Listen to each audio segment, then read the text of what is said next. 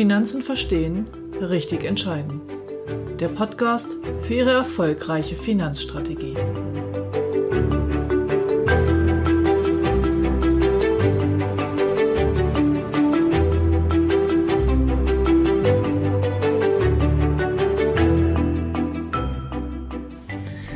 Heute möchte ich ein wenig über die Immobilienfinanzierung des Eigenheimes, also der eigengenutzten Immobilie, philosophieren. Freuen Sie sich drauf.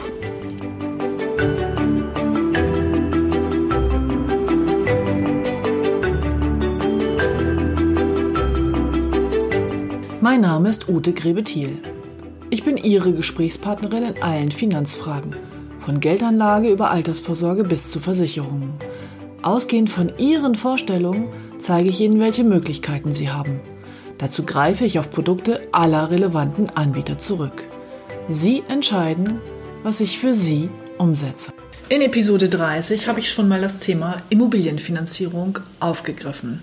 Ich habe mir die jetzt letztens nochmal angehört, weil ich ähm, aus dem familiären Umkreis nochmal gefragt worden bin, ähm, was auch bei Finanzierung zu beachten ist. Und ähm, ich war ein wenig entsetzt, weil sie doch recht technisch ist. Deshalb möchte ich heute mit Ihnen ein wenig philosophieren über das Thema Finanzierung, vor allem der eigengenutzten Immobilie. Also mir geht es heute wirklich nur um die Immobilie, in der Sie gerne wohnen möchten. Bevor wir über das Thema Immobilienfinanzierung sprechen, habe ich noch eine Bitte in eigener Sache. Ich möchte in den nächsten Wochen eine sehr ausführliche Episode zum Thema ETFs machen. Und ich möchte Sie bitten, mir doch zuzusenden, welches die ETF, welche die ETFs sind, die Sie haben, die Sie für sich ausgewählt haben, wo Sie vielleicht Ihr größtes Investment drin haben. Ich möchte Sie bitten, mir Artikel oder Links zuzuschicken über ähm, Vergleiche ETFs gegen aktiv gemanagte Fonds und all diese Dinge, die so in der letzten Zeit vielleicht irgendwo online erschienen sind, wenn Sie mir das zukommen lassen würden, dann würde ich das sichten und würde dazu nochmal eine ausführliche Folge machen zu verschiedenen ETFs, auch in verschiedenen Bereichen. Hierzu finden Sie meine Kontaktdaten auf fast allen üblichen Wegen. Also Sie finden mich auf Xing, auf LinkedIn, auf Instagram, auf Facebook. Wenn Sie meinen Namen eingeben bei Google, finden Sie meine Homepage. Sie finden meine Kontaktdaten auf der MLP-Homepage. Sie können mir die Sachen bei Instagram reinschreiben, per E-Mail zukommen lassen, ähm, per persönlicher Nachricht, wie auch auch immer Sie das gerne möchten. Ganz retro gerne auch per Post. Meine Postanschrift der MLP-Geschäftsstelle finden Sie auch im Internet. Also herzlichen Dank für Ihre Unterstützung im Bereich der ETFs, wenn Sie mir da ein bisschen Material zukommen lassen würden. Insbesondere der Dinge, ähm, für die Sie sich entschieden haben, wo Sie dann auch wirklich sagen, aus dem und dem Grund und deshalb habe ich genau diesen ETF ausgewählt. Vielen Dank dafür. Also die Immobilienfinanzierung. Nun, die Immobilienfinanzierung fürs eigene Heim hat mehrere Aspekte. Als ich in den 90er Jahren bei MLP anfing, hatten wir eine Zinssituation so um die 7%. Ich weiß, Sie werden jetzt schlucken, das können sich die meisten von Ihnen nicht mehr vorstellen. Das bedeutete aber, der Zinsanteil bei so einer Finanzierung war ein sehr, sehr erheblicher Faktor.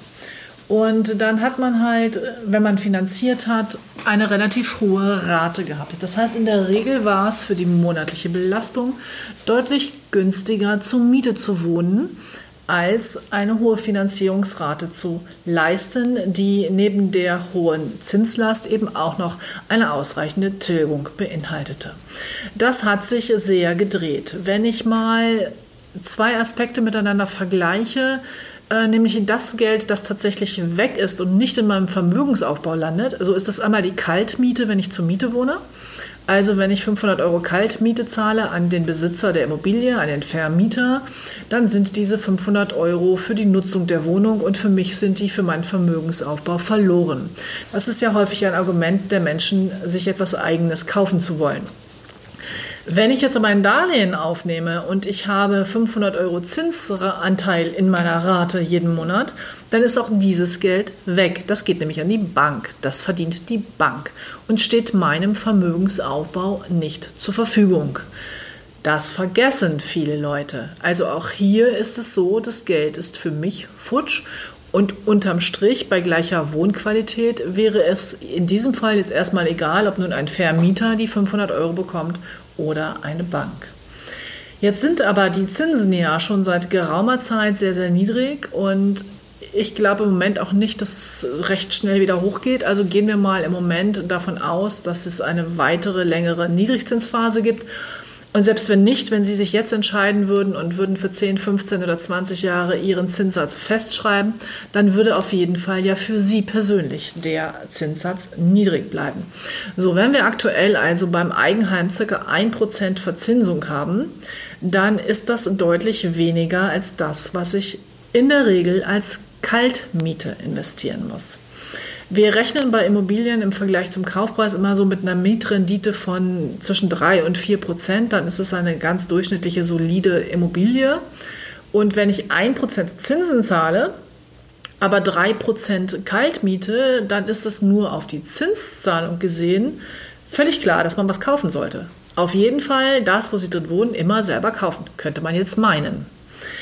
Allerdings ist die Grenze in dieser Wirtschaftlichkeitsbetrachtung immer die persönliche Liquidität. Denn auch wenn Sie nur 1% Zinsen zahlen, Sie müssen das Objekt ja innerhalb von, naja, sagen wir mal, idealerweise maximal 25 bis 30 Jahren zurückzahlen. Und dann haben Sie eine hohe Tilgungsleistung. Und von daher ist die gesamte Rate, die ich aufwende, um diese Wohnung zu kaufen, unter Umständen höher als meine reine Kaltmiete. Ich betrachte hier nur die Finanzierungsrate und die Kaltmiete, weil die Nebenkosten, die Betreibung einer Wohnung wie Heizung, Strom und diese Dinge sind im Grunde identisch. Ob nun der Vermieter sie umlegt auf den Mieter oder der Eigentümer sie selber trägt. Ähm, Strom ist Strom und Heizung ist Heizung. Also Kaltmiete versus Finanzierungsrate. Die Kaltmiete ist im Grunde nur mit dem Zins zu vergleichen und aus diesem Aspekt sollte man jetzt auf jeden Fall kaufen. Allerdings ist die Gesamtrate eben häufig dann an der Grenze der möglichen Liquidität. Was ist jetzt passiert die letzten 30 Jahre? Ähm, oder insbesondere die letzten 10 Jahre durch diese lange Niedrigzinsphase? Auf die Idee sind natürlich jetzt viele Menschen gekommen. Das heißt, es gibt ganz viele Leute, die Immobilien kaufen, gekauft haben oder kaufen wollen. Dadurch ist die Nachfrage so sehr gestiegen, dass die Preise ordentlich angezogen haben.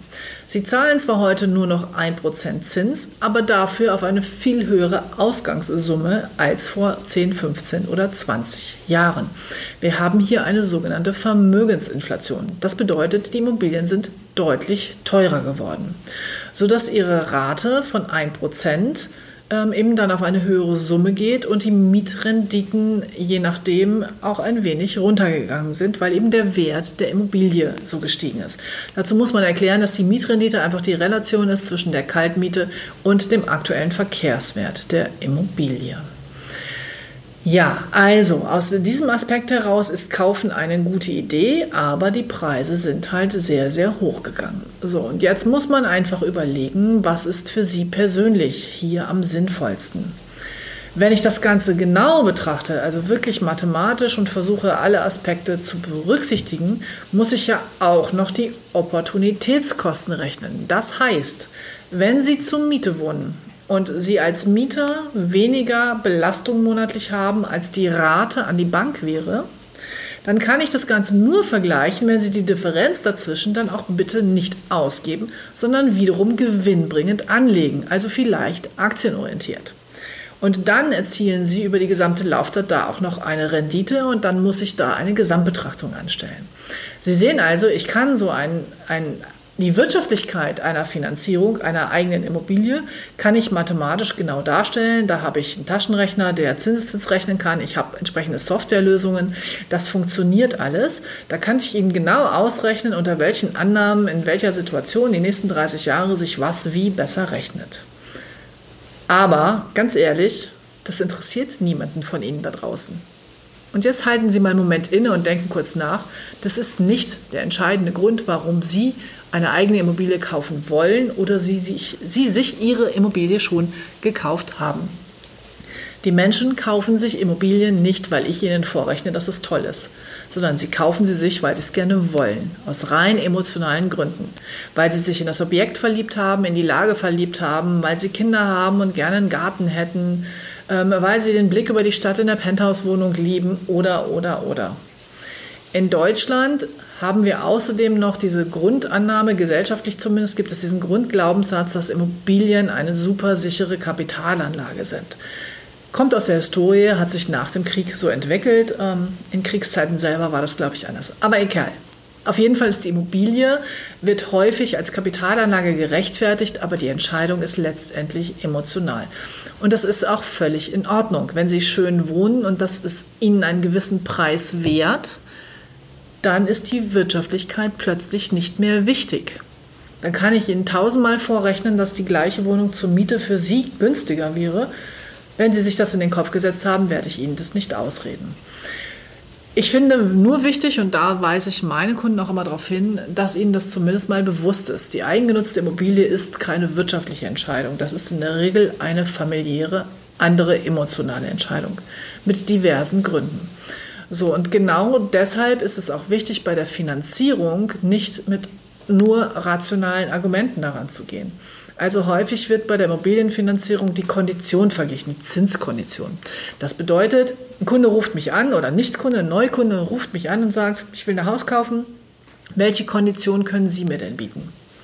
Tja, Ganz ehrlich, wir vergleichen 400 Banken. Ich werde schon eine gute Kondition finden, aber darum geht es doch gar nicht. Die beste Kondition haben Sie, wenn Sie gar keinen Zins bezahlen. Das heißt, Sie sparen so lange, bis Sie das Geld zusammen haben und wenn Sie Ihre halbe Million auf dem Konto haben, dann kaufen Sie einfach die Immobilie und bezahlen sie bar. Das ist die beste Kondition. Das haben aber die meisten Menschen zu dem Zeitpunkt, zu dem sie die Immobilie gerne kaufen wollen, eben nicht. Das heißt, sie müssen ein Darlehen aufnehmen. Und da ist für den einen wichtig, dass die Gesamtbelastung möglichst niedrig ist. Das heißt, wenn die Immobilie 500.000 Euro kostet, möchte er am Ende des Tages nicht viel mehr dafür bezahlt haben. Das erreiche ich nur dadurch, indem ich eine gute Zinskondition habe und ganz, ganz schnell tilge. Also in fünf oder zehn Jahren das Ganze abbezahlt habe. Dann habe ich die geringe Gesamtbelastung. Die Gesamtbelastung ist ein Aspekt, der für den einen Kunden wichtig sein kann. Ich betone das jetzt nochmal, weil das eigentlich der Aspekt ist, der für die wenigsten Kunden relevant ist. Ich aber letztens wieder vom Steuerberater die Empfehlung hatte, der Kunde solle es so und so machen, dann hätte er die geringste Gesamtbelastung. Ja, das ist ein Aspekt. Für viele Menschen ist aber die Wohnqualität viel wichtiger und dann möchten sie mit einer monatlichen bequemen Rate das abzahlen. Ob das dann nach 30 Jahren 100.000 Euro mehr oder weniger gekostet hat, ist vielen Menschen ziemlich egal, weil die Alternative wäre ja zur Miete zu wohnen und dann ist das Geld ja auch weg, Klammer auf, Klammer zu. Und von daher geht es ja eher darum zu gucken, kann ich mir das leisten, kann ich schön wohnen und wie ist die monatliche Rate. Dann habe ich Kunden, die sind sehr diszipliniert mit ihrem Geld. Dieser, also die verdienen gutes Geld, geben aber relativ wenig aus, so dass jeden Monat immer was über ist. Immer. Und für solche Menschen ist dann manchmal die Sondertilgung sehr, sehr wichtig. Die Sondertilgung wünschen tun übrigens alle, alle sagen das. Aber ich habe Kunden, da kann ich Ihnen von vornherein sagen, die werden das nie im Leben nutzen, weil die immer so knapp äh, kalkulieren und immer so viel dann auch verkonsumieren, dass am Ende des Monats sowieso nie Geld übrig ist. Und von daher ist da die Sondertilgungsoption aus meiner Sicht gar nicht so relevant. Also wünschen tun es alle. Ich habe aber Kunden, wo es wirklich sinnvoll ist, weil die so viel Geld immer sparen, dass sie dann über eine vernünftige monatliche Rate hier plus eine ordentliche Sondertilgungsoption hier ganz schnell zurückzahlen können und dann eine niedrige Gesamtbelastung hätten. Also Sondertilgung ist für den einen oder anderen ganz wichtig. Deshalb ist es auch, wenn ich ein Sondertilgungskonzept habe, ähm, nicht so entscheidend, dass ich die billigste Zinskondition habe. Also wenn Sie das gerne mathematisch nachvollziehen wollen, habe ich die billigere Zinskondition und keine Sondertilgungsoption, habe ich nach zehn Jahren unter Umständen mehr Zinsen bezahlt, als wenn ich eine etwas höhere Zinskondition habe, aber dafür zwei oder dreimal während der zehn Jahre Sondertilgen konnte und somit die Gesamtzinsbelastung niedriger ausgefallen ist. Wer möchte, kann sich gerne bei mir melden. Ich rechne Ihnen das gerne vor. Also, die Rate ist ein ganz entscheidender Punkt und die Sondertilgungsoption ist ein ganz entscheidender Punkt. Und dann gibt es aber auch noch Aspekte wie Flexibilität und Freiheit. Ich habe manchmal Kunden, die sagen hier, ich möchte die maximale Rate monatlich zahlen, damit ich eben möglichst schnell fertig bin. Und ich bin diszipliniert genug und möchte mich darauf festlegen, hier quasi bis an meine Belastungsgrenze heranzugehen. Das kann man machen. Das birgt das Risiko, dass sie in Situationen, wo vielleicht mal andere finanzielle Belastungen auf sie zukommen, sei es aktuell, haben wir gerade Kurzarbeit oder solche Dinge, mit der Bank unter Umständen nachverhandeln müssen, um die Rate wieder runterzunehmen. Und das ist schwierig. Das funktioniert nicht immer. Es gibt ein paar Banken, die erlauben, während der Laufzeit den Tilgungssatz zu ändern. Das finde ich eine super Flexibilität, könnte auch ein Argument für eine bestimmte Bank sein, unabhängig von der Zinskondition ähm, dann müssen sie nachverhandeln. Und wiederum gibt es Leute, da ist Flexibilität ganz wichtig, die sagen, ich möchte der Bank die kleinstmögliche Rate nur anbieten. Also ich möchte monatlich so wenig zahlen, wie es gerade noch durchsetzbar ist, bin dafür aber bereit, jedes Jahr eine ordentliche Sondertilgung zu leisten. Das kann auch ein Aspekt sein für eine bestimmte Konzeption und dann für die Auswahl der entsprechenden Bank, die das ermöglicht.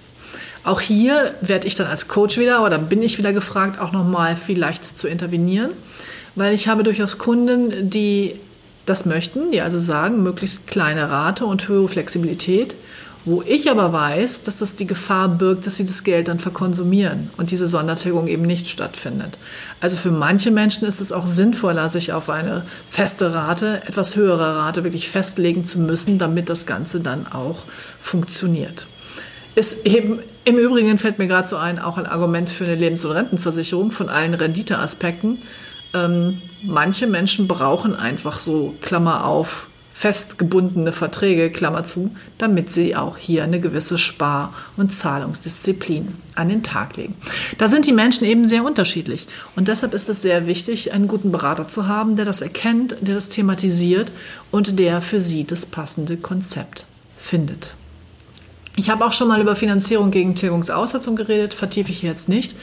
Aber in gewissen Situationen kann auch das einfach eine ganz, ganz interessante Lösung sein. Also, wir hatten jetzt schon mehrere Aspekte. Erster Aspekt war die Gesamtbelastung. Ein Aspekt, nicht für jeden relevant. Der zweite Aspekt ist die Zinskondition. Ein Aspekt, aber nicht für jeden der entscheidende Aspekt. Der zweite Aspekt sind die Sondertilgungsmöglichkeiten und auch zum Beispiel die ähm, Veränderung der Tilgungsleistung während der Laufzeit. Dann ist es noch so, dass es verschiedene Festschreibungszeiten gibt. Das heißt, Sie legen im Vertrag fest, wie lange der aktuelle Zinssatz gelten soll. Und auch das ist sehr, sehr unterschiedlich je nach Lebenssituation.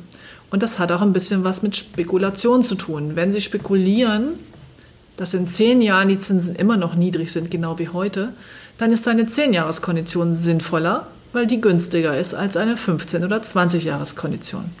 Wenn Sie davon ausgehen, dass in den nächsten zehn Jahren die Zinsen steigen, dann wäre es sicherlich klüger, sie auf 15 oder 20 Jahre festzulegen. Wirklich wissen tut das niemand, von daher ist das ein bisschen Ihrer Einschätzung der aktuellen und vor allem der späteren Situation geschuldet, für welche Laufzeit Sie sich entscheiden. Und je nachdem, was Sie auch noch für berufliche Veränderungen planen, ob zum Beispiel Sie jetzt eine Eigentumswohnung kaufen, die Sie vielleicht eines Tages vermieten wollen, weil Sie dann nochmal was Größeres, ein Haus oder sonst irgendwas kaufen, auch da ist es sinnvoll, wieder über die Konzeption von Anfang an nachzudenken, also Flexibilitäten für den sogenannten Nutzungswechsel einzubauen. Und schon sehe das Finanzierungskonzept, was ich Ihnen vorschlage, wieder anders aus, als wenn Sie sicher sind, dass Sie irgendwann mal mit den Füßen zuerst aus diesem Objekt getragen werden wollen. Ja, das war es soweit. Ich glaube, mir fällt gerade nichts mehr ein. Und was, wofür ich Sie sensibilisieren wollte, ist einfach, Weder ist die Zahl der Gesamtbelastung noch ist die Zahl der Zinskondition ein entscheidender Faktor, sondern es ist deutlich komplexer. Da die Menschen aber diese Komplexität in der Regel nicht überblicken und auch gar nicht so richtig motiviert sind, sich damit auseinanderzusetzen, wird oft halt einfach über die Zinskondition eine Entscheidung getroffen, was aber dann hinterher häufig sich als nicht so sinnvoll herausstellt. Also deshalb nochmal mein Appell an Sie, Sie wissen ja, wo Sie mich finden oder ich habe so viele tolle Kollegen hier bei MLP, die alle auch fachlich und ähm, von der EDV-Lösung her in der Lage sind, wirklich die wichtigsten Aspekte für Sie zu erfassen und Ihnen die Vor- und Nachteile und Konsequenzen der einzelnen Varianten aufzuzeigen. Ähm, gerade bei der Immobilienfinanzierung ist es ja so, dass die meisten Menschen das nur ein, zwei Mal im Leben machen. Und da können Sie sicher sein, ich mache das öfter und ich habe da ein paar Ideen und ein paar Tipps für Sie wie Sie das optimal umsetzen. Ja, ich sitze hier unterm Dach in meinem Büro. Es regnet. Ich weiß nicht, ob Sie es im Hintergrund gehört haben. Es plätschert die ganze Zeit. Es ist jetzt Oktober und ein Herbst. Ich wünsche Ihnen wie immer eine wunderbare Woche und einen wunderbaren Financial Friday, falls Sie direkt heute am Freitag sich die Folge anhören oder wann auch immer Sie sich das anhören. Machen Sie sich eine gute Zeit. Viel Erfolg beim Kauf Ihrer eigenen Immobilie oder bei der Umschuldung der Immobilie. Und wenn Sie Fragen haben, rufen Sie mich an. Ich verbleibe bis nächste Woche. Ihre Ute Grebetier.